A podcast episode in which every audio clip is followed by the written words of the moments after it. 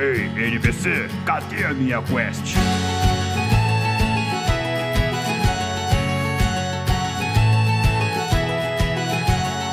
Saudações aventureiros! Sejam muito bem-vindos ao NPC Genérico, podcast onde você escuta sobre cultura geek e de quebra não recebe XP por tacar o seu controle na parede. Eu sou o Mario. It's me, Mario! Eu sou o Raul. Eu sou o Sandri. E aqui é o Kaique.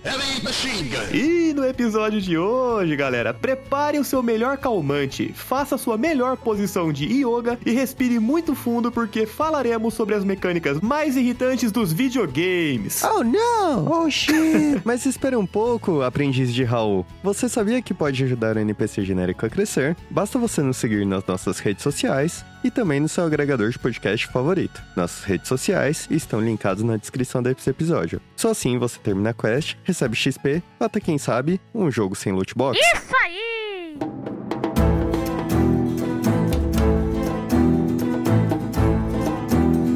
E galera, o NPC genérico chegou, apoia-se! E se você quer ver o nosso humilde podcast crescer cada vez mais e ainda nos ajudar a alcançar novas plataformas, é muito simples. Com planos a partir de 10 reais, você nos ajuda a chegar em novas plataformas e assim distribuir novas quests para que você possa upar de level e se tornar um aventureiro épico. Como recompensa, você tem seu nome acreditado em todos os episódios do podcast e também poderá participar de um grupo fechado do Telegram com a gente para decidir a pauta dos nossos próximos episódios. É isso aí. E quem sabe futuramente com a meta sendo alcançada, receber conteúdo adicional e até mesmo ver o NPC genérico alcançar o YouTube. Então, se você puder colaborar, o link para acessar a nossa campanha estará na descrição deste episódio. E se você não puder colaborar, não tem problema. Continue nos ouvindo e compartilhando o nosso conteúdo com todas as pessoas que você gosta e espalhando a palavra do NPC genérico. Sigam a gente nas nossas redes sociais e interajam com o nosso conteúdo. Isso ajuda demais a gente. Agradecemos desde já.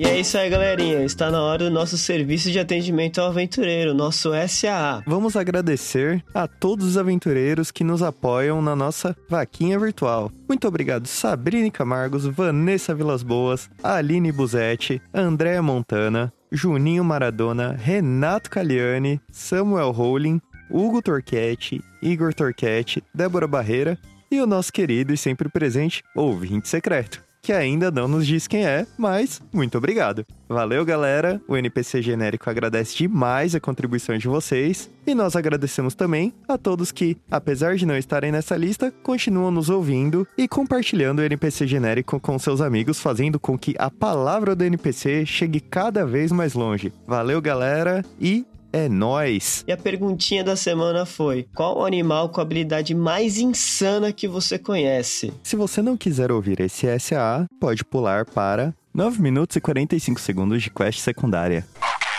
Eu já queria falar de dois aqui. Raul e Mário, que fizeram um chá de sumiço pra não participar desse SA. É, então. Eles chamaram a gente pra gente ficar fazendo esse trabalho aqui pra eles, entendeu? Por isso que eles convidaram a gente pro podcast. Famosa dupla Severino. cara crachá, cara crachá e vai lá.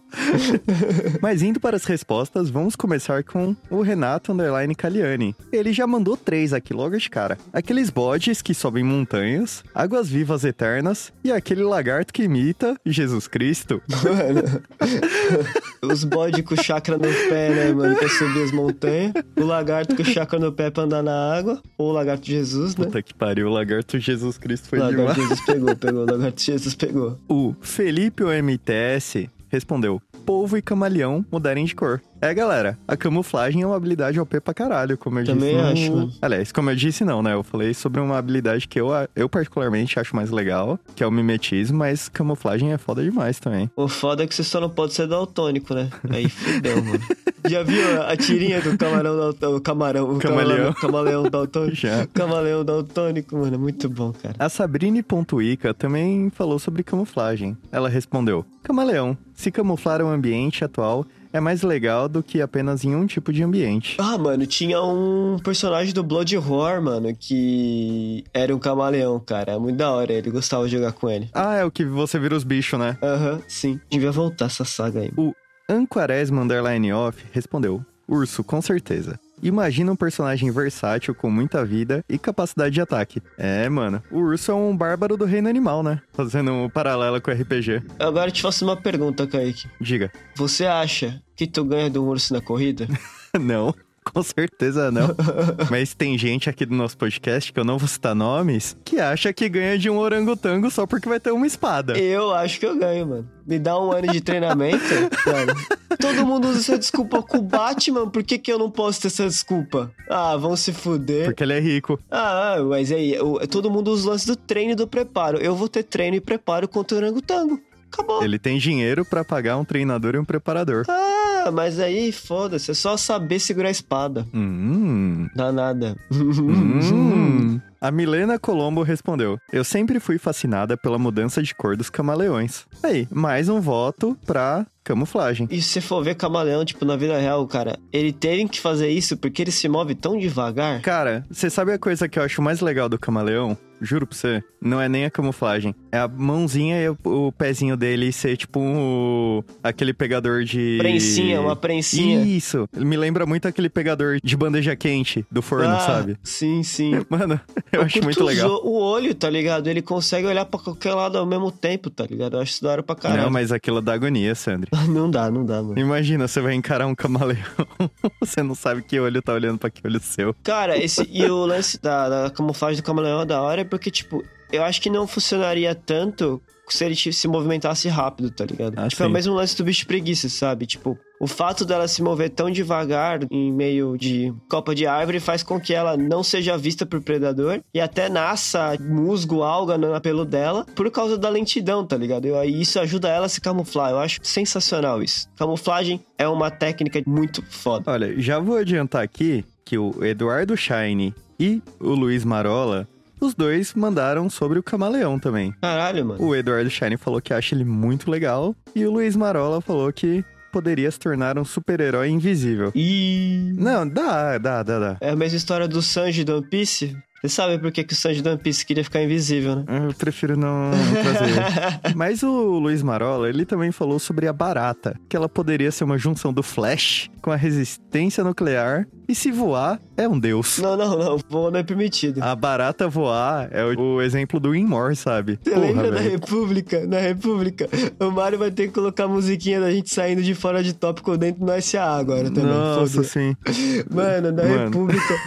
Caralho, a gente tava tentando tirar uma barata do nosso quarto sem matar ela, mano. Aí a filha da puta resolveu voar. Falei, não, agora mata, mata, mata, mata. Aí ela entrou dentro do armário que a gente não usava. A gente simplesmente fechou o armário e falou, vai ficar aí dentro agora. Aquele E armário é a gente não abriu até se mudar da República, cara. Não abriu mais, cara. Não abriu. E é isso. O Torx respondeu: a lagosta boxeadora. Ah, é. Foi quando o Raul falou camarão pistola, eu até tinha confundido com ela, porque ela é muito da hora também. Tem uns vídeos dela quebrando os vidros, tá ligado? A boxeadora? Aham. Eu sabia que ela existia, mas sabe quando você lembra da existência do animal com o Pokémon Sun Moon, que veio Uhum. por Brawler, que é o Pokémon baseado nela. Que é horrível. Ui, que dói. Eu tentei usar ele no meu time, me arrependi amargamente. O Léo Mark respondeu: aquele peixe que cospe nos insetos, igual a e derruba eles na água. Nossa, O verdade. peixe arqueiro, mano. Puta, esse peixe é foda. O da hora de animais aquáticos. Eles estão na água. Não, é tão diverso, tá ligado? Que tem uns bagulho absurdos, sabe? Tipo, camarão pistola, peixe arqueiro, lagosta boxeadora. Tipo, cara,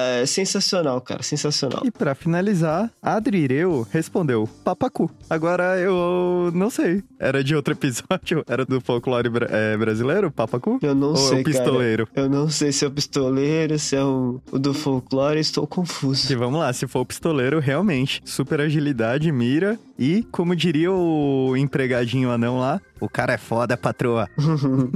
Mas é isso aí, galera. Essas foram as respostas à perguntinha da semana. Sandri, vamos enrolar aqui? Dá trabalho pro Mário? É, vamos fazer o Mário ficar escutando esse final aqui, ter- querendo saber quando é que acaba a nossa gravação. Mené, mené. Mené, Mené, mené. mené. Tu, tururu. Mené, Mené, mené. Tu, turururu. Bora pra pauta! Bora lá. Here we go!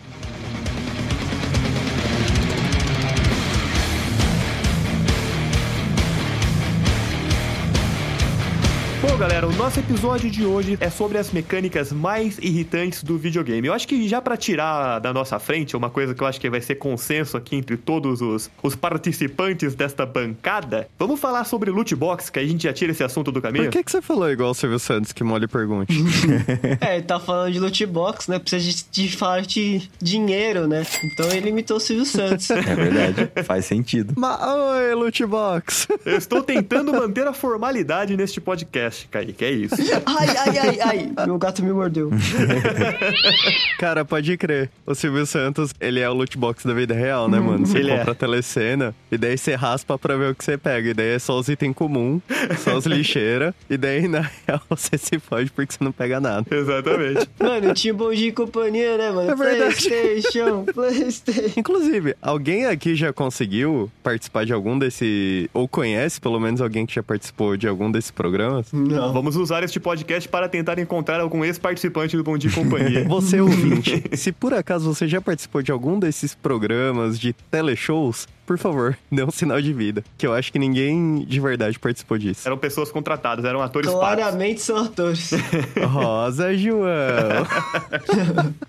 a Maísa era insana, velho. Abaixa o volume da TV e me escuta pelo telefone. É, mas vamos lá, galera. Você compra um jogo, você paga lá 200 reais na pré-estreia daquele seu jogo preferido. E aí você se depara com um sistema de gameplay onde pra você conseguir alcançar um item que você deseja, um personagem que você deseja, você precisa ter a sorte de tirar ele em um sistema de sorteio através do que chamamos de loot box. Quem foi o filho da puta que trouxe essa maldita mecânica de celular pros consoles, cara? Na moral. Alguém que está milionário hoje em dia, com certeza. Mas é que tá, tipo, eu acho que os jogos gacha, eles em nenhum momento eles escondem que... Então, galera, isso aqui é um cassino. Sim. Só pra gente fazer uma introduçãozinha histórica, um dos primeiros jogos que teve o loot box, na verdade é um jogo que eu particularmente não conhecia, que é um jogo chamado Redwire, que é um MMO chinês. E daí isso é datado de 2006. Isso falando de videojogos, né? Que quando a gente fala do videojogos é de fuder, hein?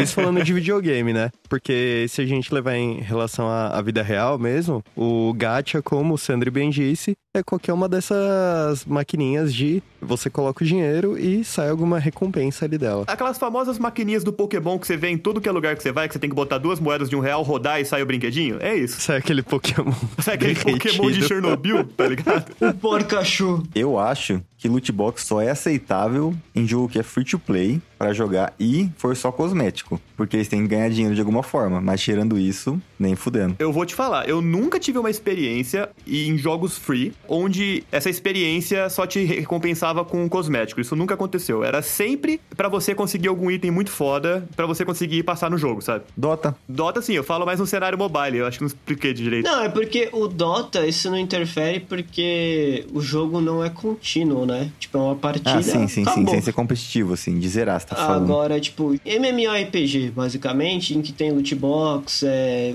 FIFA, FIFA tem loot box, jogos da EA no geral tem loot box, Star Wars Battlefront, é, entre outros. Cara, eu assim, eu- igual vocês falaram, se o jogo ele for free to play e ele te recompensa com cosmético, aí tranquilo, você coloca seu dinheiro ali se você quiser, aquilo não vai te dar nenhuma vantagem em cima de outros jogadores, eu acho que é até justo, até porque o jogo free to play tem que ganhar dinheiro com alguma coisa, né? Seja com propaganda, seja com, com esse sistema de loot box. Agora, o foda é você pagar 200 reais no jogo e ainda ter que pagar mais pra conseguir alguma coisa dentro do jogo, aí é pra cair o cu da bunda, né? Sim, até cosmético. Você deveria ter o jogo inteiro, né, por 200 reais. Não... Exatamente. Mas eu acho que o foda, quando é pay to win, entendeu? Eu, Bruno Sandri, deixando bem claro, interfere no meu gameplay, tá ligado? Porque, tipo, falo, eu aqui em 15 horas de jogo, nunca vou estar no nível do, de, um, de um maluco que foi lá e meteu 250 dólares no jogo, tá, tipo, full set em dois minutos, sabe? Então. É foda, cara. Eu acho meio que injusto. Mas a gente já falou dos gacha, eu, tipo, gacha também não é o jogo que eu curto. Que nem, eu vou pegar o Genshin, sabe? Eu gostei muito do Genshin, joguei bastante, mas eu, não me prendeu porque acaba virando uma obrigação você logar no jogo todo dia. Sim. Pra você pegar os prêmios, porque você quer os bonequinhos. E aí eu falei, não, não quero, para, para com isso, não vou fazer isso não. Vira um ciclo, né, cara? É, o jogo então. te prende porque ele te obriga a ficar entrando o tempo inteiro pra pegar as paradas. Vira uma obrigação. E provavelmente que nem, tipo, vai sair outro remake do Final Fantasy VII pra mobile, né? O Ever Crisis vai ser basicamente o de PS1, só que todo atualizado em questão de gráfico, bababá, o sistema de batalha atualizado. E vai ser gacha também, mano. Posso que vocês quiserem aí, vão meter o gacha, vai ter gente com o Sephiroth no, no time na, na primeira missão.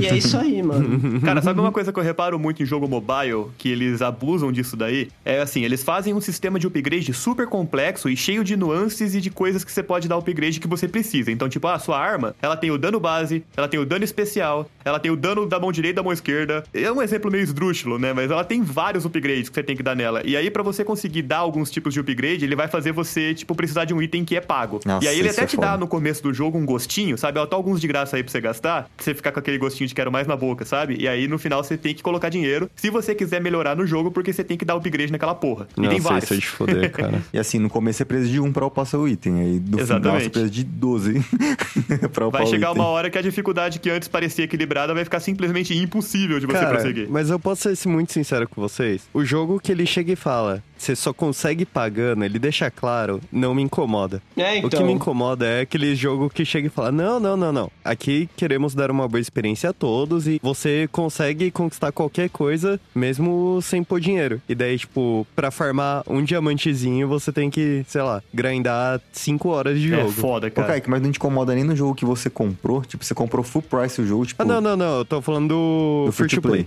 Ah, não, O tudo jogo bem. que eu comprei, eu acho que não tem que ser cobrado nada mais. É, eu também. No máximo, mensalidade. Viu, ou? Tô falando de você. Quantos jogos full price que tem esse sistema de loot box? Marvel Avengers, que eu consigo pensar, o FIFA, o Star Wars Battlefront, O de basquete lá, o 2K, né? ah, todos que tem essa Master Liga nova, tem esse daí, não tem? FIFA, NBA, todos esses jogos que tem a, o modo Master Liga. Eu não sei se o, o de beisebol e o NBA tem, porque eles funcionam diferente. E o Shadow of Mordor, quando lançou, ele não tinha uma fita assim? Não tinha. Tinha. Era só de cosmético. Gente, eu tô jogando, não tem. Não, não, não, tudo bem. Eu lembro que foi mudado. Mas eu lembro que o Shadow of Mordor, logo que lançou, reclamaram muito de sistema de loot box no jogo. Passou um tempinho ele tirou os baús de guerra, que eram os loot box, que você conseguia equipamentos melhores. No Shadow of Mordor. Middle Earth Shadow of War. Shadow of Ah, War. É o tá. segundo jogo. Mas de qualquer maneira, era um jogo single player, que ele tinha a loot box, que você ganhava as moedas no jogo, mas se você quisesse, você podia pagar com dinheiro, dinheiro mesmo. É que tem batalha online no Shadow of War. Cara, todos esses jogos que você tem que pagar um preço full price pra ter o jogo e mais um preço extra pra ter vantagem é sacanagem pra caralho, mano. Vai tomar no cu. É muito sacanagem, né? Só pra terminar aqui, a gente não pode deixar de citar o Pay to Win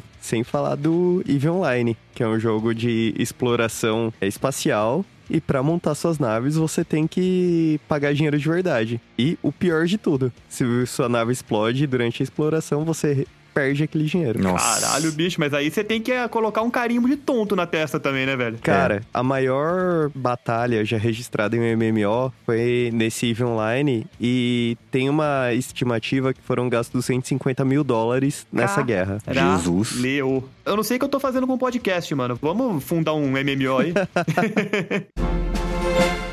Galera, eu vou falar de um tema aqui, eu não sei se vocês vão ter essa mesma opinião, porque é uma raiva muito específica que eu tenho com jogos, que são montanhas. Ah, nossa, eu eu vou esperar você terminar, porque eu, eu tenho histórias muito boas relacionadas a montanhas em jogos, Eu cara. não gosto de montanha, cara. Eu não sei me comportar em jogos de mundo aberto, principalmente que tem montanha. O Skyrim, aquela caralha daquele jogo, me ensinou Uma coisa. que se eu conseguir inclinar meu cavalinho num certo ângulo, eu consigo subir qualquer montanha. E eu acabei ficando muito mal acostumado com isso. Então o que que acontecia? Às vezes eu tinha quests ou lugares que eu tinha que ir nos jogos de mundo aberto que ficavam em algum ponto específico da montanha ou atrás de uma montanha. E não sei, cara, por mais que eu soubesse que fosse perda de tempo ficar tentando escalar, alguma coisa me dava que eu queria tentar. Aí eu falei, não, eu vou cruzar essa montanha, vai dar certo. E como no Skyrim era bugado pra caralho, você podia subir em tudo quanto é lugar daquele cavalo, eu tentava. Isso me criou um ódio, cara, porque agora, em, em- mesmo em jogos mais atuais, tipo Red Dead, o Ghost of Tsushima, que eu tô jogando agora, que tem caminhos bem delimitadinhos, cara, me, me dá um negócio que eu tento ficar escalando onde não dá, sabe? Eu, eu também, eu sou assim Eu também. não jogo porque quando eu chego no cantinho da montanha, eu fico pulando que nem retardado, tentando Nossa. passar de qualquer jeito. eu odeio montanha, cara, odeio, O odeio. caminho sempre é mais longo, o caminho de ser certinho. Não, não. A gente aprendeu em matemática, ô Sandro. O caminho mais curto entre dois pontos é uma reta. Então foda-se. É, então, é isso que eu tô falando. Às vezes você quer seguir reto pela montanha. Então, é isso que eu tô Exatamente. falando. O caminho, o que o jogo delimita pra você é muito mais longo do que eu simplesmente andar reto na parede. Entendeu? Eu quero andar reto na parede. E quantas vezes eu já. Mano, o Kaique tá de prova. No WoW eu fazia isso direto, cara. Porque eu morro. Eu vou até o final. Dano de queda é o meu maior inimigo. É isso. Eu vou até o final, cara. Eu falo, não desisto. Tem que passar a montanha, né, Sander? Não desisto, cara. Não desisto. Ô, Sander, isso de dano de queda é pior ainda quando, tipo, beleza, você pode pular até 5 metros sem tomar dano. É, seis fudeu. Aí 5 metros e 20 centímetros você morre, tá ligado? É The Ring, Elden é The Ring? Oi, assim. Elden Ring? Inclusive, só pra aproveitar o gancho do Elden Ring e do dano de queda, eu odeio quando eles fazem fase de plataforma em jogo que não tem mecânica pra fazer fase de plataforma. Vai tomar no cu. E sem contar que no Elden Ring, se você dá double jump com o seu cavalinho, o seu dano é aumentado o dano de queda. Você não escapa do dano de queda. Mano, a primeira vez que eu falei, ah, tem cavalo, tem double jump, será que eu consigo escapar do dano de queda? Pum, pum, pum, morri. Ah, não, não, não. É que depende de quando você dá o pulo, né? Você tem que dar o pulo na hora certa, o segundo pulo, Sander. Não, não tem, é, não, importa. O Raul, o dano é calculado baseado no seu tempo de ar. Então, se você dá o pulo, o segundo pulo do cavalo, seu tempo de ar aumenta, então seu dano de queda aumenta. Desde o começo Sério? isso? Desde o começo, não tem como. Você não tem como você escapar de dano de queda com double jump. Não tem. Nem E sabia. eu vou falar, porque tem alguns jogos que fazem montanhas muito bem feitas. O Ghost of Tsushima que eu tô jogando agora é excelente, cara. Os caminhos são bem delimitados. Ele te indica onde você tem que subir na montanha, sabe? Tem, tem marcado ali os lugares que seu personagem consegue pular e agarrar e subir. Então você consegue, não é tão estressante. Se não tem sistema de escalada no jogo, eu sou contra a montanha. É isso. Tá aí uma coisa que você falou, Mário, que me incomoda, mas eu entendo o porquê. Quando você precisa escalar algum lugar, tá tudo super bem demarcadinho.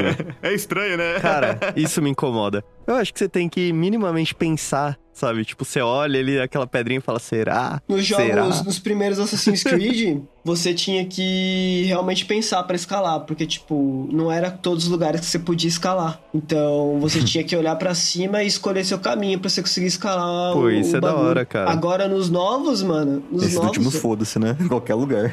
foda-se, mano, foda-se. Pela quinta vez eu dei uma segunda chance agora pro Horizon Zero Dawn. E dessa vez eu, eu peguei pra jogar de verdade. E, mano, tem uma coisa que me incomoda muito nesse jogo, que é justamente todo lugar que é pra você escalar. Tem uma tinta branca na beiradinha. Então, tipo, você olha lugares assim que claramente daria pro seu personagem se pendurar, mas não, tem o bagulho da tinta branca, sabe? Cara, tem uma coisa que sempre me deixou muito reflexivo em relação a esse assunto, que é a composição do cenário, né? É igual a gente falou no começo. É, é- é necessário que as partes que o seu personagem pode interagir fiquem marcadas, porque você tem que saber onde pular, você tem que saber onde dá pra ir e onde não dá pra ir. Mas quando eu tava jogando Tomb Raider, cara, eu ficava louco da cabeça tentando pensar quem foi o filho da puta que pintou esse negócio na parede há sei lá quantos mil anos atrás, tá ligado?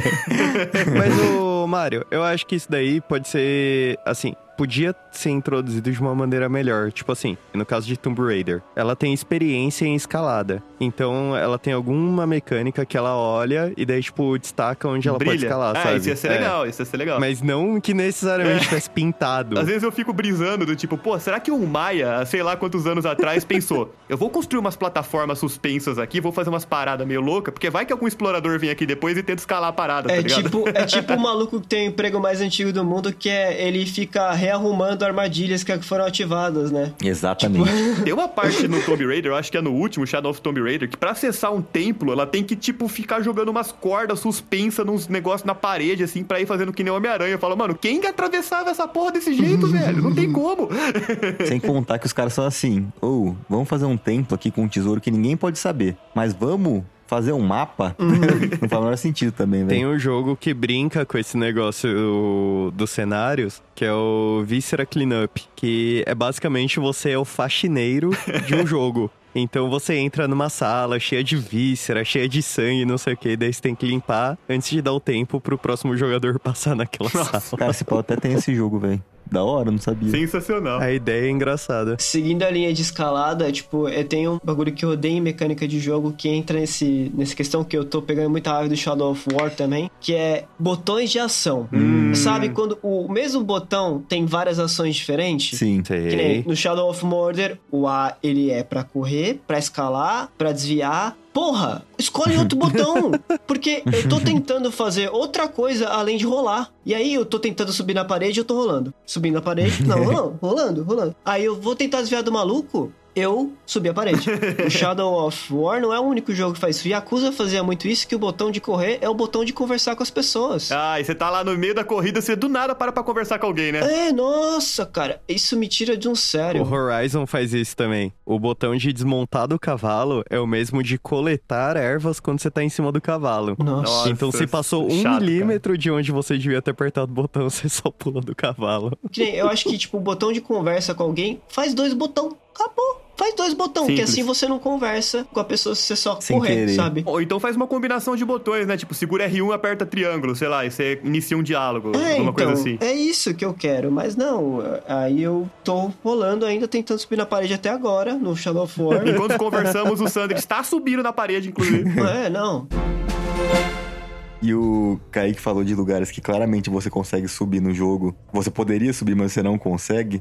Cara, isso pra mim, pra atalho em jogo, é muito merda. Não, Pra atalho que eu digo assim, você tá o Nier, tá bom, Mário? Mas não é especificamente com o Nier. Tem muitos jogos que fazem isso. Você vê, você tá andando, tem um caminho. Aí tem, tipo, uma parede, assim, um- uma parede com um buraco. Você poderia entrar lá, é uma caverna. Mas não, ele não entra, ela fica parando É. e batendo de frente com o buraco, tá ligado? Nossa, cara, isso me incomoda tanto, O velho. Resident Evil faz isso pra caralho. Eu claramente poderia passar por ali, mas não posso. É uma parede invisível. É, a gente já tá entrando num tópico que é bem importante a gente comentar também, que são as paredes invisíveis, né, É. cara? Nossa. Não só parede invisível, mas parede de plot. Uhum. Quando você chega num lugar, você tá vendo claramente o que, que você tem que atirar, onde você tem que chegar, alguma coisa assim. E daí seu personagem para. Eu não consigo acessar aquele lugar. E daí, tipo, tem uma escada do lado dele. Eu não posso acessar aquele lugar. Ah, vai tomar no cu, velho. De- deixa eu ter meus spoilers antes da história, que se foda. Não, mas eu até entendo, cara. Eu até entendo não, eu que. entendo, mas incomoda. Tipo, eu entendo. Então não deixa eu chegar lá no lugar de qualquer É, maneira. isso é verdade, isso é verdade. Coloca, Tipo, sei lá, três tanques de guerra ali na frente e deixa impossível de passar, te sabe? limita Mas antes, né? De você É. chegar perto do lugar. Não, eu concordo, aí sim. Tem algumas áreas do Horizon, né, que eu tô jogando agora, que, tipo,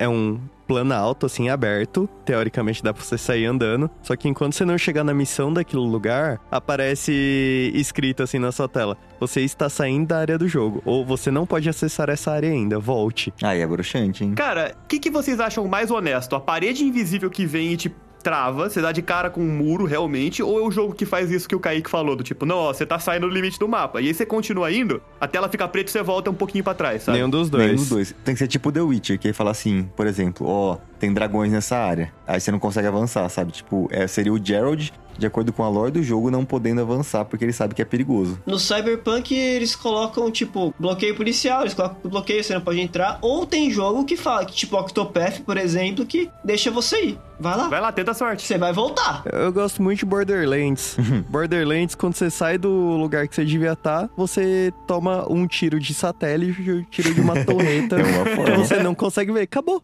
Você morre. Justo, justo. É pra punir aquele jogador que quer transgredir, né, cara? Não, eu vou, eu vou, eu sou mal, eu vou, consigo explorar tudo. Não. E o que me fode é isso. Eu sou esse jogador, geralmente. Eu sempre quero ver o que tem além do limite do mapa. Cara, você tem um mapa gigante pra você explorar. Você quer ir onde não pode, né?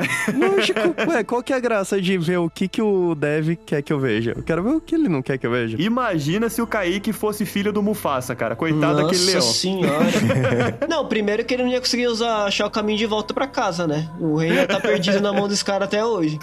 O tanto de bichinho correndo pra cada lado, eu ia ficar confuso. eu não ia conseguir manter o foco. Viscoso, mas gostoso e perdido. É isso. Viscoso, mas gostoso. Tem mais uma mecânica aqui que eu quero trazer para a pauta, que é a mecânica de stealth. Eu gosto de jogo de stealth. Eu também. Nossa, eu acho que é uma linha muito tênue Muito. entre o bom e o, e o É, cagado. é difícil. É muito, porque pro jogo de stealth ele ser bom, ele precisa contar com uma certa inteligência artificial. Senão fica, fica estranho, tá ligado? Recentemente eu joguei The Last of Us Parte 2, que, por mais que tenha algumas bobeirinhas de stealth do tipo, cara, como que você não tá me vendo aqui? Ele até funciona um pouco melhor no sentido dos inimigos realmente se esforçarem pra te procurar. Isso eu acho que é o mínimo que o jogo de stealth tem que ter. Então, sei lá, você fez um barulho, você deu algum sinal de vida que você tá no ambiente, os inimigos, que geralmente é mais de um, eles meio que começam a rondar todos os possíveis esconderijos do cenário até chegar em você. Então você tem que se esconder bem, sabe? Eu acho que pelo menos isso é o mínimo que o jogo de stealth tem que ter. Só de você falar isso, eu dei uma crise de ansiedade. Cara, esse que é o ponto. Quando o jogo é pra ser stealth, tipo o The Last of Us, que você pode jogar stealth, Ou não, o né? Metal Gear Solid 3, Splinter Cell. Splinter Cell. Eu acho que você tem que pôr mecânicas pra deixar é, é, essa mecânica como um todo boa. Sim. Porque, por exemplo, vocês lembram a parte da Dark Brotherhood do Skyrim que você tinha que passar escondidinho na canto da parede? Era um cu de fazer, porque a mecânica de stealth do Skyrim é uma merda, cara. é, É sério, era, era muito chato, porque você saía correndo e daí o bicho não te pegava. E daí você tava escondidinho lá, fazendo cada passinho, pensando...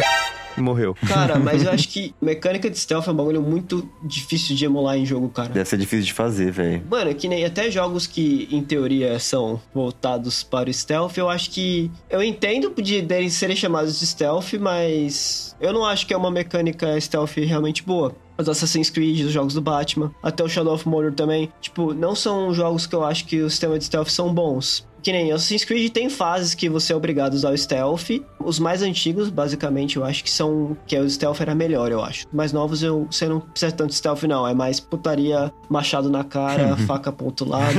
Mas que nem o 2, toda a saga do Ezio, o 4, tem bastante fase muito legal stealth, divertidas de jogar. Cara, eu acho que o melhor jogo nesse sentido foi Sekiro, né? Aí eu ia falar do Dishonored também. Dishonored tem um sistema de stealth muito da hora e muito bom, cara. Muito bom mesmo. É que assim, pro sistema de stealth ele funcionar bem, você tem que programar a IA da parada pra ela ser meio burra. Porque qualquer ser humano pensante, depois que toma um tiro na perna, não vai abaixar a guarda tão cedo. Mas é isso que eu quero, Mario. Me incomoda em todo jogo que, sei lá, você mexe uma flechada no pescoço do maluco e daí o maluco olha pro lado, olha pro... Ele esquece Ah, que você apareceu. É safe. só uma coceira. Picadinha de mosquito. Eu não gosto também de NPCs que esquecem da minha presença. Cara, então aí que tá o detalhe. Todos têm que esquecer mais cedo ou mais tarde, senão não funcionaria. Por isso que eu falo, o stealth tem que ter uma IA um pouco burra em alguns pontos, porque senão não funciona, cara. Você imagina, ele ia ficar em guarda Mas pra sempre. funciona, justamente. Você tem que pensar mais pra fazer suas ações. Só que funciona. A ideia do stealth é justamente não ser visto, não é tipo esperar o maluco esquecer de você tá lá. Porque a real é que os NPC parecem que têm Alzheimer, velho. É, então. Realmente. É, ô Mário, pense que, por exemplo, o Batman, Arkham, os NPCs não esquecem de você. A partir do momento que eles te veem, o alerta deles fica maior. Então, tipo, eles, tem, eles ficam andando mais rápido, várias coisas assim. E funciona. Eu isso eu acho legal. O único problema do stealth do Batman é que nunca ninguém olha pra cima, né, cara? Você, Não, tipo, não. pendura o cenário inteiro e ninguém olha pra cima, cara. A porra do lugar que tem o Homem Morcego, que é conhecido por pular em cima de você e ninguém olha É pra o nerf cima. do no Batman, cara. Quando o Batman tá no recinto, todo mundo fica mais burro. É. É, normal, é normal. É verdade. normal. Uma coisa que eu acho engraçado, cara, que aí eu tenho que bater palmas pro Horizon Zero Dawn, porque em muitos jogos de stealth você tem a grama alta, né? A grama alta é clássica em jogo de stealth. Onde que você consegue passar despercebido? Agacha na grama alta, o inimigo passa por você sem te perceber. É, só no Pokémon que é o contrário. É, exata- exatamente. Mas normalmente, às vezes a grama realmente é bem alta, tipo no The Last of Us, quando você deita na grama alta, realmente dá pra perceber que aquele personagem tá escondido, sabe? Tipo, você pensa assim, ah, se fosse eu passando ali do lado, talvez eu não reparasse.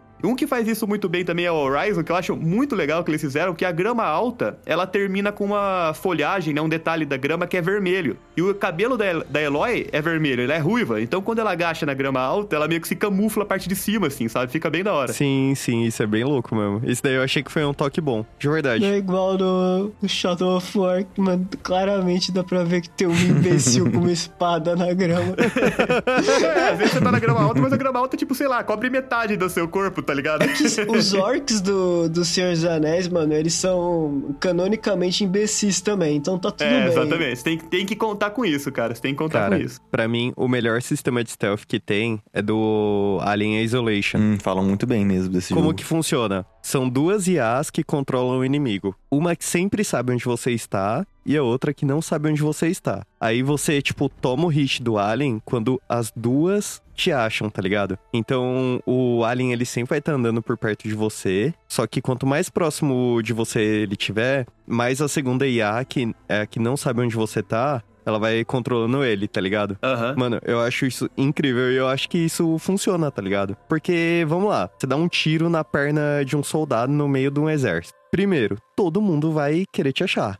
Aí, podia colocar esse negócio, ou algo parecido, né? Porque colocar duas IA pra cada personagem de um exército ia fuder seu processamento. É, realmente. Mas eu acho que esse é o caminho pra seguir, sabe? Com certeza. Falando em mapa, tem uma coisa que me incomoda muito, cara. Eu acho tonto, velho, mas é em relação a viagem rápida, tá ligado? É um negócio que eu vi recentemente no Just Cause que me incomoda muito, que é o seguinte: você tem viagem rápida no jogo. Entretanto, ela é super limitada e você só consegue liberar ela ou liberar ela ilimitada pegando colecionável, tá ligado? Então, tipo, você tem que explorar uma Ah. área fudidamente. Depois que você explora tudo, você libera a viagem rápida lá. Então, tipo, foda-se. Por que, que você vai viajar naquela área se você já liberou tudo, tá ligado? Ah, cara, eu entendo, eu gosto disso daí. Eu não acho que viagem rápida tem que estar disponível desde o começo. Mas por que, que você vai querer viajar pra um lugar que você já, já conquistou tudo, Kaique? Não, então, justamente, tipo assim, trazendo exemplo do Horizon. Você tem um item que você gasta pra fazer viagem rápida, só que daí, a partir de um certo momento do jogo, você pode fazer uma versão upgrade desse item que você não gasta mais. Aí eu acho legal, porque, tipo, não vira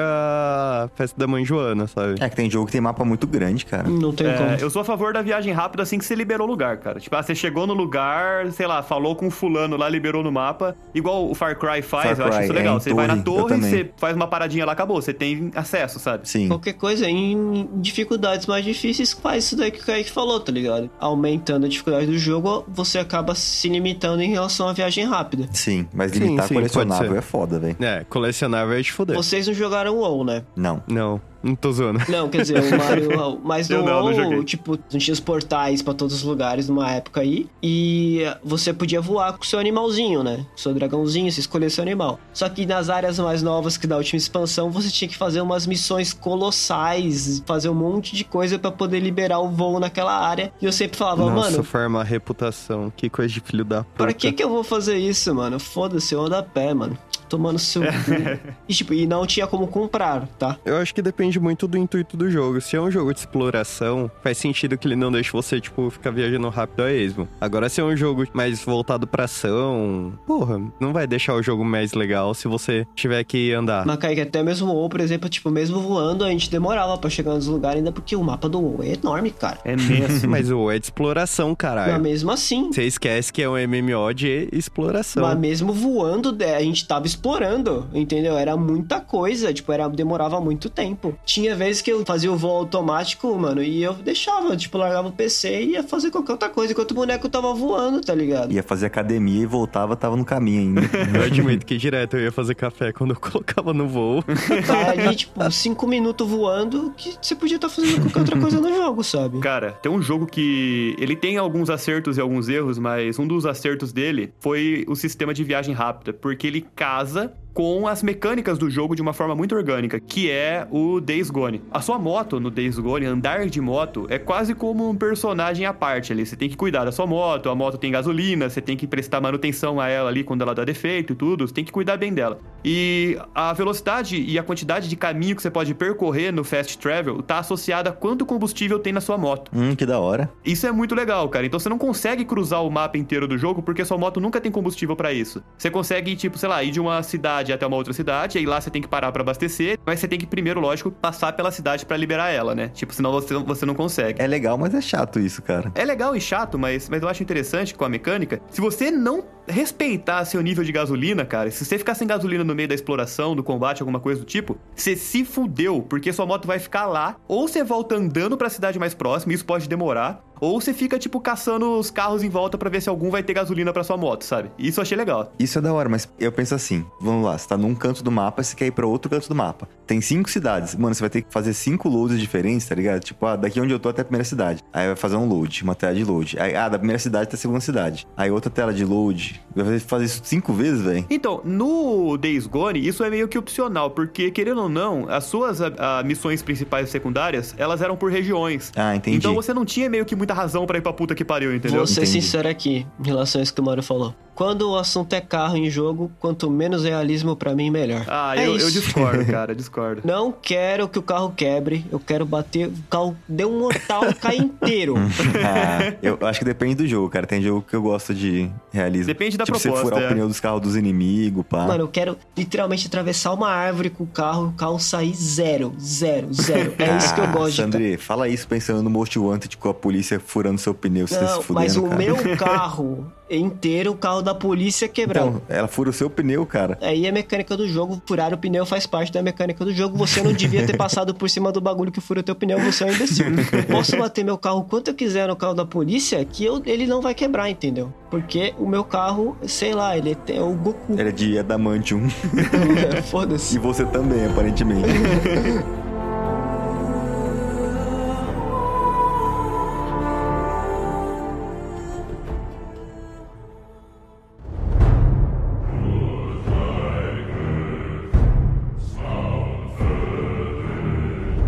Pessoal, a gente tá falando de mapa. Tem uma coisa que me incomoda demais em vários RPGs, que é aquela história do enigma milenar. É. Há milhões de anos, os exploradores tentam entrar nessa caverna. Já achamos a chave, mas não conseguimos entrar. E, mano, a resposta tá na chave. É tipo as patas lá do Skyrim, tá ligado? Quando você tem a introdução da missão, o mago da cidade chega e fala, né? Ah, eu já mandei vários exploradores, mas nenhum deles soube responder o enigma para entrar na caverna pra não sei o quê." E, cara, é uma sequência de três bichos. Tá na chave, caralho! Ninguém O maluco é burro olhou! pra caralho. Você é burro, cara, que loucura. É aqueles bagulho de criança, tá ligado? Que é tipo, ah, tem um quadrado e um buraco de quadrado. Uma bola e um bu- buraco de bola. É tipo uma parada que você dá pra uma criança de 7 anos, tá ligado? Ela consegue E resolver. juro por Deus, eu não sei pra vocês, mas tipo assim, o sentimento de você fazer uma jornada no RPG, a parte imersiva é tornar aquilo uma uma coisa épica. Mas quando chega uma coisa assim, eu me sinto um imbecil, tá ligado? Acaba com toda a imersão pra mim isso daqui. Ô, Kaique, sem contar que mesmo se você não souber, às vezes é uma combinação super limitada, tá ligado? Tipo, ah, são 3 por 3 por 3. Tem 27 tentativas. e às vezes, se você não sabe, você tenta 27 vezes e passa. Pois é, mano. É, Foda, né? é- é o tipo de coisa que me tilta. Eu tenho uma- um exemplo recente do Ghost of Tsushima. O jogo é maravilhoso, assim, perfeito, lindo demais. Só que ele tem muito disso que o Kaique falou, né? Você entra nos contos lendários, e aí você vai lá, o lendário samurai arqueiro, com a armadura lendária que dava um super potencial pra ele, mais velocidade, não sei o que, perdida há séculos. Aí você começa a investigar e coisa tipo de 10 minutos explorando, você resolveu um, um enigma de mil anos, tá ligado? Dois palitos. Pois é, mano. Não tô falando que você tem que ter mestrado em arqueologia pra fazer os bagulhos, sabe? Mas fazer minimamente você pensar, você ir pra um lado e pro outro no mapa, sabe? Mano, sou meio tiltado com puzzle game, né? Eu não tenho paciência. Pra que, que você tem paciência, Sandro? Fala pra mim. É verdade, é uma boa pergunta. Eu tenho paciência para Assassin's Creed, por incrível que pareça. e jogo de, de sistema de luta imbecil, tipo Assassin's Creed também. Sua paciência é bem específica, cara. Mas a reação do puzzle game, tipo, que nem esses dias eu, quando eu tava jogando Resident Evil, que eu falei, caralho, mano, eu vou ter que decorar na cabeça essa senha da porra do cofre. Eu falei, não, pera aí, Kaique. Aí eu mandei a mensagem pro Kaique com a senha do cofre, porque pra não precisar decorar. Porque esse é o meu problema. Quando o jogo faz você, tipo, decorar, entre aspas, os bagulho pra você ir lá resolver o puzzle depois, falando, mano, me poupa. Eu acho cara. legal quando o jogo ele, ele mostra, por exemplo, ah, você tá num documento e tá lá, senha 1, 2, 3, 4. Aí depois, quando você chega no cadeado, aparece do lado, assim, senha 1, 2, 3, 4, porque você viu no papel, entendeu? É, isso é legal, É, eu isso é prefiro legal. assim. Em vez de você ter que ficar decorando realmente. The Last of Us Parte 2 faz muito isso, cara. Às vezes a solução pra um puzzle tá na sala do puzzle. E é um negócio legal. Tipo, sei lá, você vai procurar a combinação de um cofre, né? Você vai querer abrir um cofre. Você tem que caçar a senha. E normalmente a senha tá em algum arquivo que tá no cenário, sei lá, escondido na parede, embaixo de um quadro. Você só precisa procurar um pouquinho o que você acha. É só isso que eu, eu procurar quero. o puzzle, eu não me importo. O meu problema com o puzzle é quando eles fazem eu decorar coisas que eu falo, mano, eu perdi a vontade aqui, não quero. Não é uma prova. Chato. Eu vou fazer uma pergunta agora, só que eu vou limitar ela pro, pro Kaique e pro Raul, e eu tenho certeza que o Sandri não, não vai curtir isso que eu vou falar. Por exemplo, jogo de ação. Você tá jogando, por exemplo, um jogo como God of War. Você tá lá, você tá jogando, você tá explorando, você tá matando bicho, tá vivendo a história do nada, pá. Você se depara com aquela paredona e o único jeito de você passar por aquele desafio é resolvendo um puzzle. Então você tem que parar ali um pouco da adrenalina, baixar a adrenalina, resolver o puzzle para passar. Como que vocês se sentem em relação a isso? Cara, eu gosto. Eu gosto em doses moderadas. Eu também. Eu acho que, assim, não pode exagerar, mas para dar uma quebrada, às vezes, no ritmo frenético, é legal. Ainda mais quando o puzzle tem a ver com ação, tá ligado? Tipo, ah, se você errar, o teto começa a cair. Aí você tem que, tipo, você tem tantas tentativas, sabe? No jogo de ação Uhum. começa a vir bicho, aí você tem que fazer alguma coisa. Aí eu acho da hora. Meu problema com os puzzles do God of War que eu tive, por sinal, era quando era relacionado a tempo. De eu ter que fazer ele em um tempo limite. Tipo, e se aí se eu não terminasse em tempo limite, não era que vinha bicho. Tipo, eu tinha que fazer tudo de novo. É. Isso era meio, tipo, quebrava a vibe e fazia eu ter menos vontade de fazer o puzzle e, tipo, simplesmente vou matar bichos. Aí eu gosto. Posso falar pra vocês o puzzle que eu achei mais legal de jogo até hoje? Vocês vão até rir da minha cara. Hum. Mas era um joguinho de browser do Doritos. Meu Deus do céu. Não, eu tô falando sério. É Room 626, que era basicamente um jogo de terror que você tinha que escapar de um lugar que você É acordava. no hospício? Isso, no hospício. Nossa, muito louco. Aí tinha uma sala que você entrava, tinha um maluco louco. Aí o que que acontecia? Esse cara, ele falava pra você uma sequência de coisas. Sei lá, tipo, ah, tinha quatro lagartixas na parede, cada uma delas comeu seis moscas e o elefante tem seis dedos. Ele falava uns bagulho meio desconexo, assim, sabe? E enquanto isso, você ia olhando na parede, tinha uns desenhos de sangue todo cagado, assim. Aí você tinha que fazer uma ligação do que ele tava falando com os desenhos na parede e digitar a senha. Só que daí, beleza, né? Você podia errar. Aí, se você errasse, ele, tipo, te pegava pelos colarinhos e falava: Você tem que prestar atenção. E daí ele começava a falar mais agressivo, mais agressivo. E na terceira vez que você errava, mano, piscava a luz, ele aparecia em pé na sua frente Já era. e o cu fechava. É. E enfiava a mão de Doritos na sua cara. Cara, mas sem sacanagem. Eu não sei se esse jogo tá on ainda, mas se tiver, joguem. É muito bom. Vale muito a pena, é verdade. É um dos melhores jogos de terror que tem. Tem 10 minutos. Continuando em relação a puzzle games, tipo, puzzle games são bons se eu- quando eles são bem executados.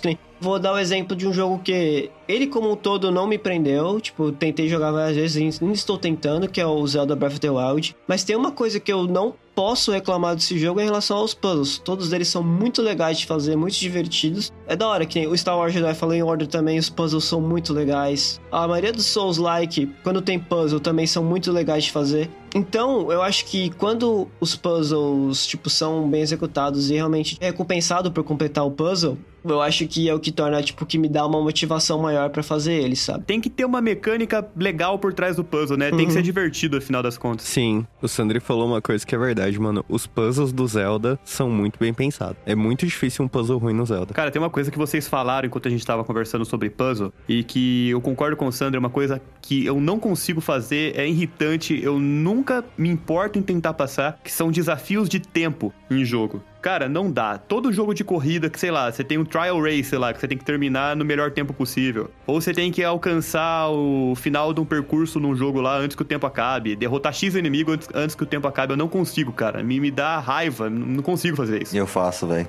Eu faço por doença, porque eu também não gosto. Não, dependendo do, tipo, que nem os do Doom eu fazia, porque eu achava eles possíveis de ser feitos? Aceitáveis. Que nem Devil May Cry, cara, eu vou até certo ponto ali. Porque tem uns que falam, mano, isso aqui inumano, não tem como o ser humano fazer isso. Aí você vê no YouTube os malucos fazendo, fala, prova que é uma pessoa. Nunca vi uma foto do cara, não é uma pessoa. Cara, é uma parada que eu passo longe. Sendo possível fazer ou não possível fazer, sempre que tem eu não faço, cara. Eu não gosto, eu não gosto. A não ser que seja uma recompensa muito boa, mas normalmente.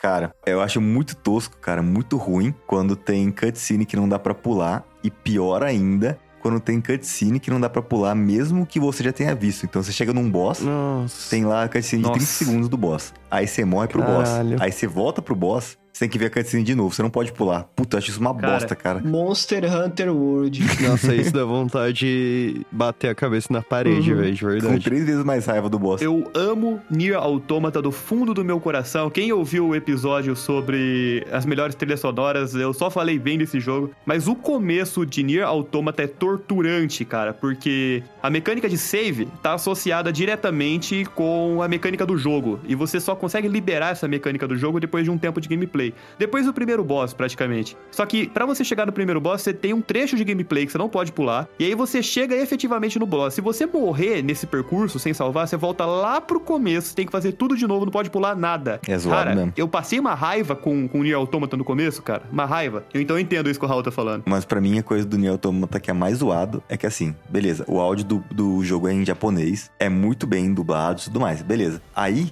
partes importantíssimas pra história, pra lore do jogo, que o jogo é bem focado em lore também, são contadas em lutas de boss super difíceis, assim. Então, ou, ou você presta atenção no boss, É, eles fazem te bastante matar, isso. ou na lore, tá ligado? Então, tipo, metade da lore do jogo eu tive que procurar na internet, porque eu não consegui prestar atenção, porque eu tava tentando não morrer. Você tá enfrentando o Adam e o Eve, eles estão fazendo uma puta reflexão filosófica sobre a humanidade que tem a ver com a lore. Você, tipo, só tá preocupado em desviar deles. É, exatamente. Mano, e vocês falaram de cutscene do Monster Hunter World, pra um monte de gente, foi uma barreira, tá ligado? As cutscenes, porque o Monster Hunter, ele, o jogo base, tem o jogo básico, que é o modo história, até, até o nível 15, se eu não me engano. Nível 15. E aí daí você realmente começa a jogar o jogo. Só que até, até você chegar nisso, você tem que passar por, tipo, mais ou menos um, muitas horas de cutscene e não dá pra Ai, pular, cara. Não dá pra pular. É uma barreira pra galera. Eu acho que tem muita gente que deixou de jogar o Monster Hunter World por causa disso. E é um jogo, mano, sensacional, de bom. Foi uma das coisas que me incomodou no jogo, sim, viu?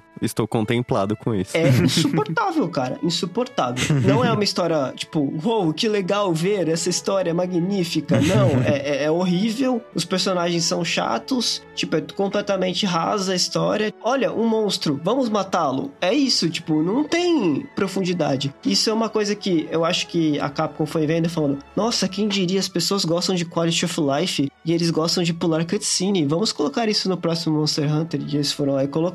O meu problema com Monster Hunter, cara, não foi nem isso. E, e é um problema que eu tenho com Monster Hunter, não é um problema do Monster Hunter, porque o Monster Hunter ele é um jogo muito honesto em relação ao que ele se propõe. Eu não gosto de grind. Não gosto de ter que matar o mesmo bicho várias vezes pra conseguir um item, tá ligado? E eu já tô muito saturado disso por causa dos MMOs. Eu joguei muito MMO na minha vida e hoje eu não consigo chegar perto de um por causa disso. E aí eu fui comprar o, o Monster Hunter porque eu achei que eu ia curtir, cara. E por um tempo eu até gostei. Mas assim, grind não funciona mais pra mim em videogame, cara. É, tá. É, Eu sei que é grind, mas eu vejo como ele é um tipo diferente de grind. O que você tá fazendo na luta com o bicho ali não vai ser a mesma coisa, entendeu? Eu acho isso pior, sinceramente, porque não é simplesmente matar o bicho. Você tem que se preocupar se o dano que você vai dar é cortante, é esmagante, é não sei o que, e onde você vai Ah, bater no bicho. Eu acho isso Cara, e- isso pra mim é pior, sinceramente. E fazer isso várias vezes pra você pegar o- a quantidade de item pra farmar outro item pra matar o próximo bicho. Eu gosto de ter que pensar antes da luta, mas eu não gosto de ter que ficar fazendo over and over again, sabe? Tipo, várias e várias e várias vezes exatamente a mesma Ah, mas coisa. eu acho que quando você tá jogando multiplayer, você acaba nem sentindo isso, tá ligado? O Monster Hunter ele é pensado justamente na questão do multiplayer. Às vezes você tá jogando com mais gente, mais gente e você nem sente essa, essa repetição. Eu até acho isso charmoso no Monster Hunter, esse lance de pensar, se preparar, e cada vez que você luta com o bicho é, é uma experiência diferente. Só que no final das contas, você tem que matar aquele bicho over and over again, sabe? É só isso que pra mim não, não funciona. Mas é um, é um traço legal, sim, do jogo. Não, é que pra mim não funciona. Grind é uma mecânica que é ruim, pra ser sincero. Grind por É si só. ruim. De quest também, cara, tipo de missão. Porque, por exemplo, o Nioh. Mano, o Nioh é um jogo que tem as missões principais. Aí, beleza, tem side quest. Side quest não me fala. Se você quiser fazer, você faz. Pra ficar mais forte, beleza. Mano, o Nioh, você tem que fazer a side quest praticamente obrigado e repetir a side quest pra você chegar perto do nível das próximas missões. Você não chega no É, nível ainda. foda, cara. Mas, tipo, se você não fizer side quest, mano, você não vai passar as missões principais, tá ligado? Ela não é uma miss- uma missão opcional, ela é praticamente obrigatória, velho. O Nioh, o problema é bem pior. É, o buraco é mais O embaixo. buraco é mais embaixo. Porque você falou, tipo, dá a impressão que se você fizer side quests, você vai estar no nível da missão do, da, não, da você main. tem, que, você tem que fazer várias vezes mesmo side quest. Não é só side quests, tem que fazer as missões várias vezes. Mano, eu não zerei o Nioh 2 até agora, tô na última fase lá. Tá lá. Deixa lá, deixa lá.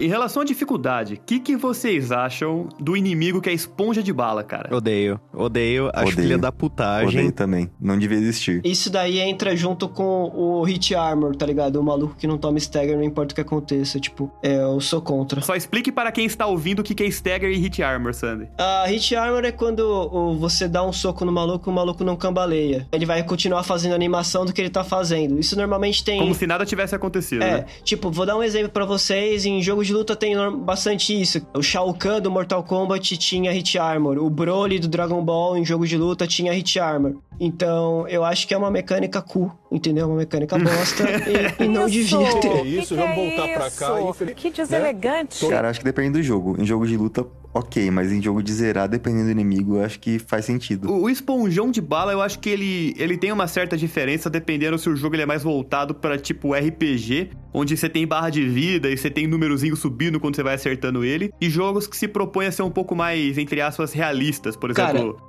Dying Light. Dying Light, você não tem a barra de vida aparecendo. Ou se você tem a barra de vida, você não tem os números subindo, né? Conforme você vai batendo. E, mano, você tá lá, descendo a sua metralhadora na cara do inimigo, um ser humano normal, e ele não cai. Ele, ele, ele aguenta tiro pra caralho. Isso eu acho estranho. Acho meio bosta isso. E, tipo, vou pegar um exemplo que nem o Gears É of War. bosta. A dificuldade do jogo, ela é aumentada não por dificuldade em si, e sim por HP dos bichos. Os bichos têm mais HP. Eu sou a favor que quando você diminui a dificuldade, tipo, os bichos diminuem HP. Mas quando você aumenta a dificuldade, eu não acho que a HP do bicho tem que aumentar. Tipo, tem que ter uma a, a vida padrão ali, no normal ou no hard. E se você vai além disso, outras coisas têm que ser adicionadas na dificuldade, não a vida do bicho, entendeu? Sim, eu concordo. Porque, cara, não faz sentido. Tipo, é, você fica sete horas batendo no bicho, o bicho não morre, tá ligado? Nossa, sim. Eu também sou a favor quando a dificuldade ela, ela opta por deixar o inimigo mais inteligente, não necessariamente uma parede inquebrável, Ou mais sabe? inteligente, aumentar o dano, ou que nem o Diablo tem isso no, no hardcore, quando você, eu no hardcore não, quando você vai aumentando os níveis da fenda, você lembra, Kaique? Que os bichos vão tendo os buffs diferentes, ao invés de, de só HP, entendeu? Ai, nem me fala. Esse bicho dá, dá double damage, dá dano de fogo, dá dano de gelo. E, tipo, eu gosto de quando eles adicionam mais coisas no, no boss. Tipo, Ou quando o bicho explode e você perde o Mr. Popoto, é, quando que tava dando trilhão de o bicho dano. explode. Ou dificuldade que nem no DMC, que você só dá dano, você tá com o Smoking Sex Style, tipo, aparecendo. Ah, isso eu acho ridículo. Ah, é um nível de dificuldade específico. Você entra naquele lá, naquele modo, sabendo que é assim. Então, é isso. Cara, a gente não cansa de falar bem de Hades nesse podcast, né? Praticamente um culto de louvor a Hades. Ih, lá vem. E tem uma coisa que Hades faz muito bem, não vou É, falar tá. mal, falando muito bem.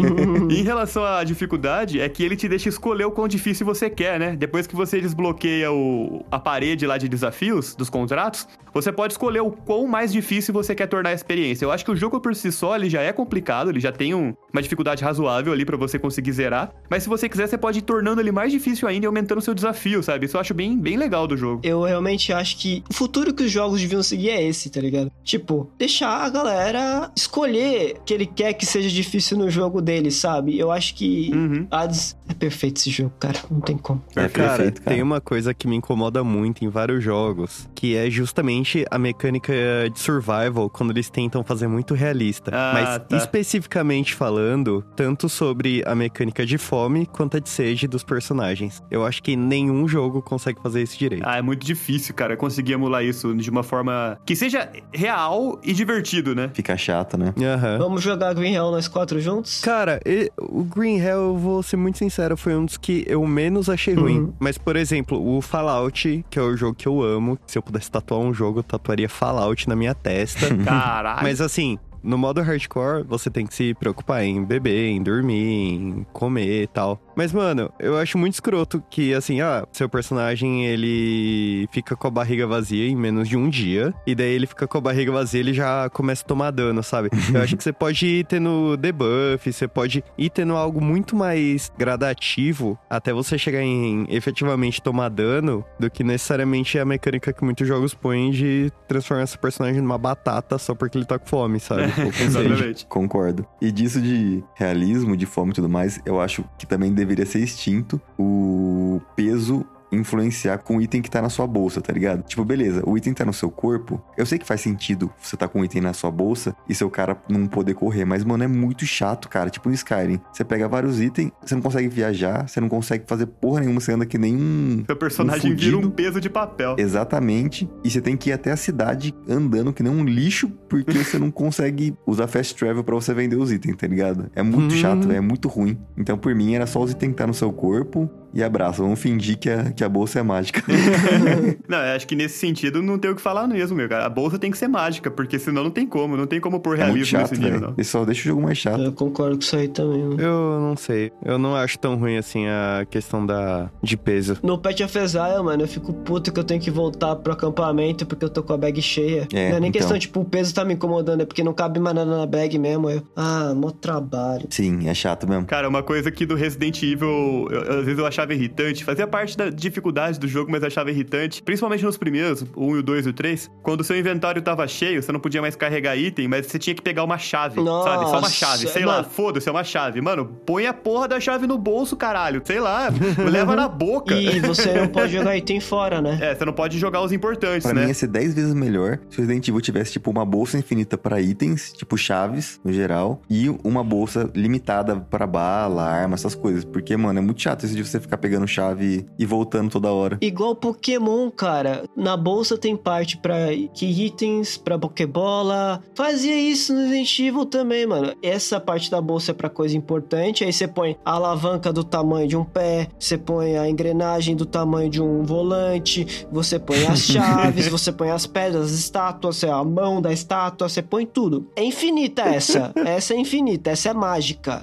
Tem zumbi andando nesse mundo, eu aceito a bolsa mágica. O Sandri tá falando isso, me lembrou de uma parte do Feira da Fruta, que o Robin vira e fala: De onde você tirou isso, Batman? Aí dele. É claro que foi do cu, para de ser engraçadinho. E aí no outro, na outra bolsa você deixa, tipo, os itens consumíveis, entre aspas, que é finita. Tipo, a bala, as curas. Cara, eu, eu tô criticando esse sistema, mas eu acho.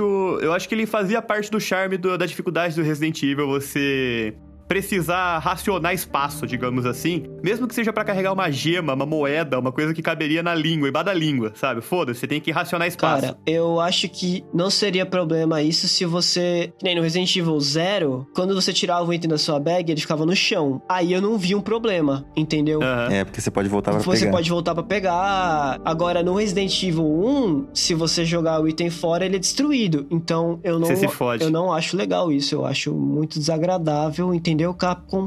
É, eu gosto muito de você. Estou jogando muitos jogos seus ultimamente, entendeu? Mas isso é um probleminha, entendeu? Patrocina a gente. Uma mecânica que me incomoda que é mais presente, na verdade, nos MMOs, mas alguns jogos single players têm em relação a armas em geral. Ah, que como que tá. funciona?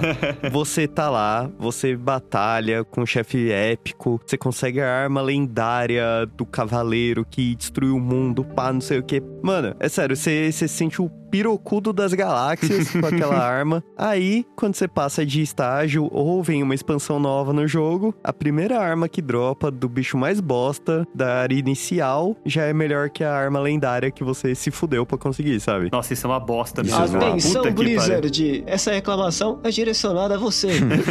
Não é só pra Blizzard, mas realmente a Blizzard faz muito isso, cara. Você tem lá, tipo, a espada flamejante do deus do fogo. Aí você passa de área, tá lá, sei lá, faca de ferro. É mais forte que a sua espada.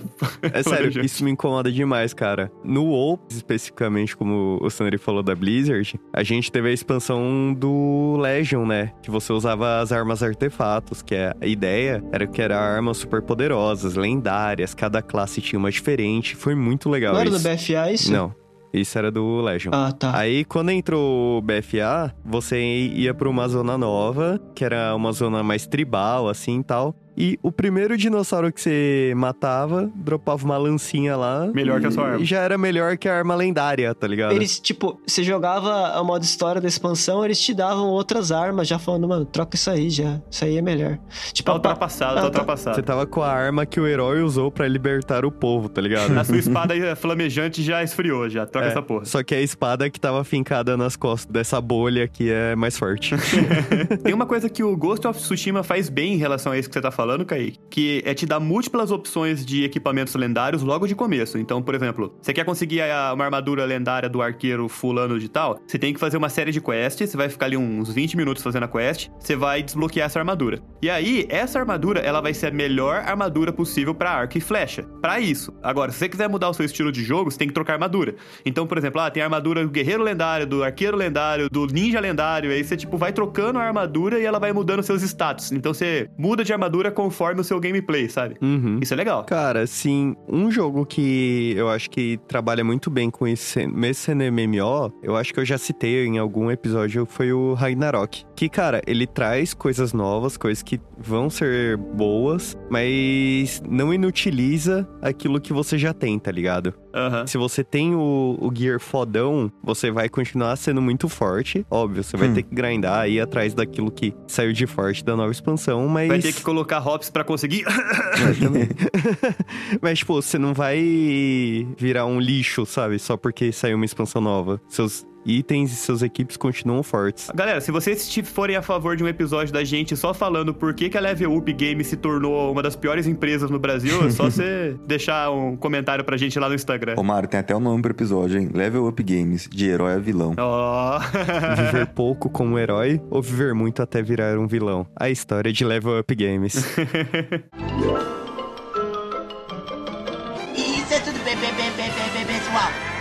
Mas então é isso, aventureiro. Nosso episódio está chegando ao fim, mas claro, como sempre, a gente também quer saber a sua opinião. Qual são as mecânicas mais irritantes dos videogames? Quais faltaram a gente comentar aqui nesse episódio? Fala pra gente. Você pode entrar em contato conosco lá pelo Instagram, pelo nosso Twitter. Você pode entrar no nosso servidor do Discord se você quiser trocar uma ideia com a gente sobre os episódios ou sugerir pauta também. Ver uns memes, pá. Ver uns memes, pá, exatamente. Lembrando que vai estar tudo linkado na descrição deste episódio. E claro, se você gosta do nosso conteúdo, não deixe de assinar nossa campanha de financiamento do Apoia-se para ajudar o nosso humilde podcast a crescer cada vez mais, beleza? Já estamos todos treinando pra fazer a Jojo Pose aos 20 inscritos. Não, não, só o Kaique tá com essa ideia. Isso não, não vai acontecer, galera. Não vai acontecer. Estão todos de acordo.